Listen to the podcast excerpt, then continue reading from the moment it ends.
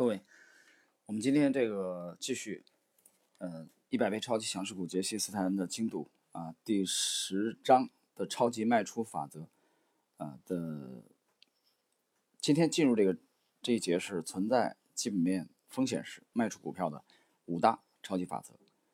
呃，总的来说，如果你的股票出现以下基本面风险，明智的做法就是卖出股票，然后继续选择下一只超级赢家股。第一是股价到达价位或风险回报比失去优势时卖出股票。当持有的股票持续上涨时，我们就会像被洗脑了一样，认为股价还会无限的向上攀升，并到达此前无法想象的高位。这种说法毫无道理。假如你所做的全部尽职调查都表明，它以八美元价格买入的股票，公允价格是三十四美元。如果你一直持有该股，直到它到达三十四美元的目标价位。就赶紧卖掉它，然后把它忘掉。在这个价位与可能的回报比起来，风险要大得多。这时你应该休息一下，寻找下一轮投资机会。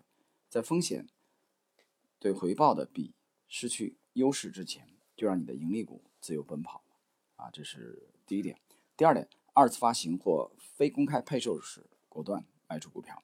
如果你所持有的股票宣布二次发行或非公开配售，赶紧离场。管理层的任务是以尽可能高的价格发行股票。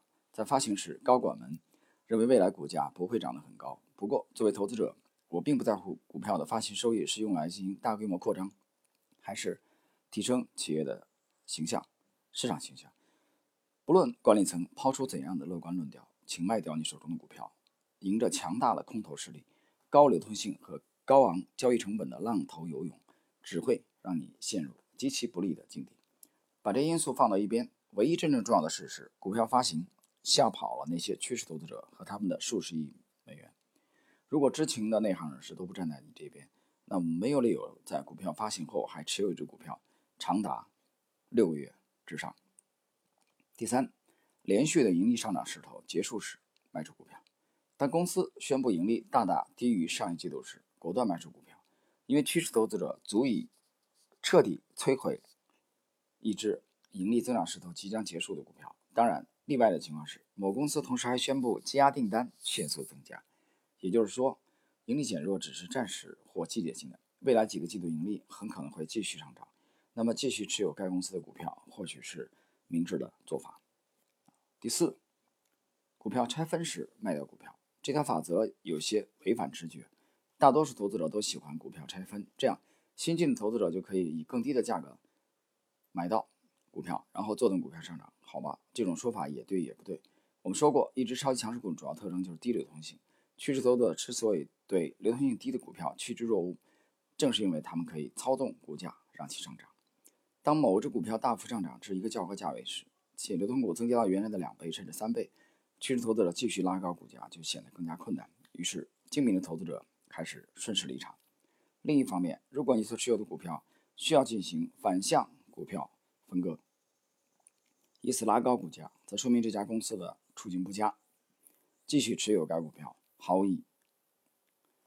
呃，这里解释一下啊，这个第四点，股票拆分时卖掉股票，我觉得这个很滑稽啊。我们不说美股啊，我们只说 A 股的话，那么其实有很多成长股就是不断的通过送配啊，然后填权、除权、填权，这样展开它的这个长期牛股的行情，累计的收益率非相当惊人。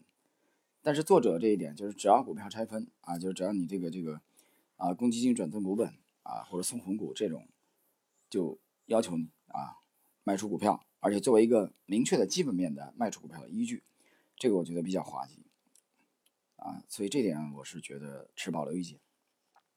最后一点啊，基本面它列举了五大要素出现的时候考虑卖出股票。我们看今天的最后一点内容，也是作者的第五点。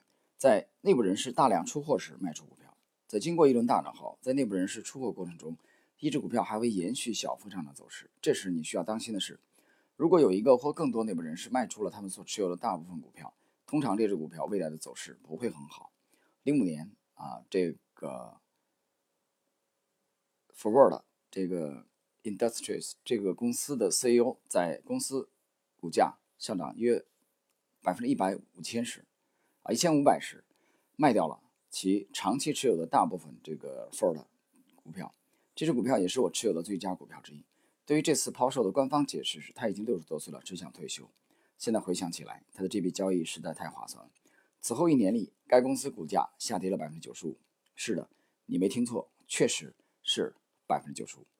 呃，那么这一点呢，我赞同。就是内部人士其实他比这个外界的投资者对这个公司的啊经营的情况相对来说啊了解的更为透彻一些，透彻一些。啊，虽然我们也看到了啊有许多的这个股东减持以后，然后股价继续的这个上涨创新高，但是一般而言啊，我们只是一般的这个原则，内部人士大量抛售啊这堆股票的继续上涨，不通常来说不是一个好的兆头。好了，朋友们，今天这一集同样非常简短啊，我们啊学习了杰斯坦一百倍超级强势股第十章超级卖出法则当中提到的基本面恶化的五大要素，出现这五个情形时，考虑这个抛出股票，锁定利润。好了，我们今天这一节的内容啊就到这里。那么在下一节啊，我们是继续啊第十章的。最后这部分的内容啊，第十章最后这部分内容呢是作者的罗列出来的次级卖出信号，整个这第十章都在谈卖出法则。好了，我们今天的内容就到这里。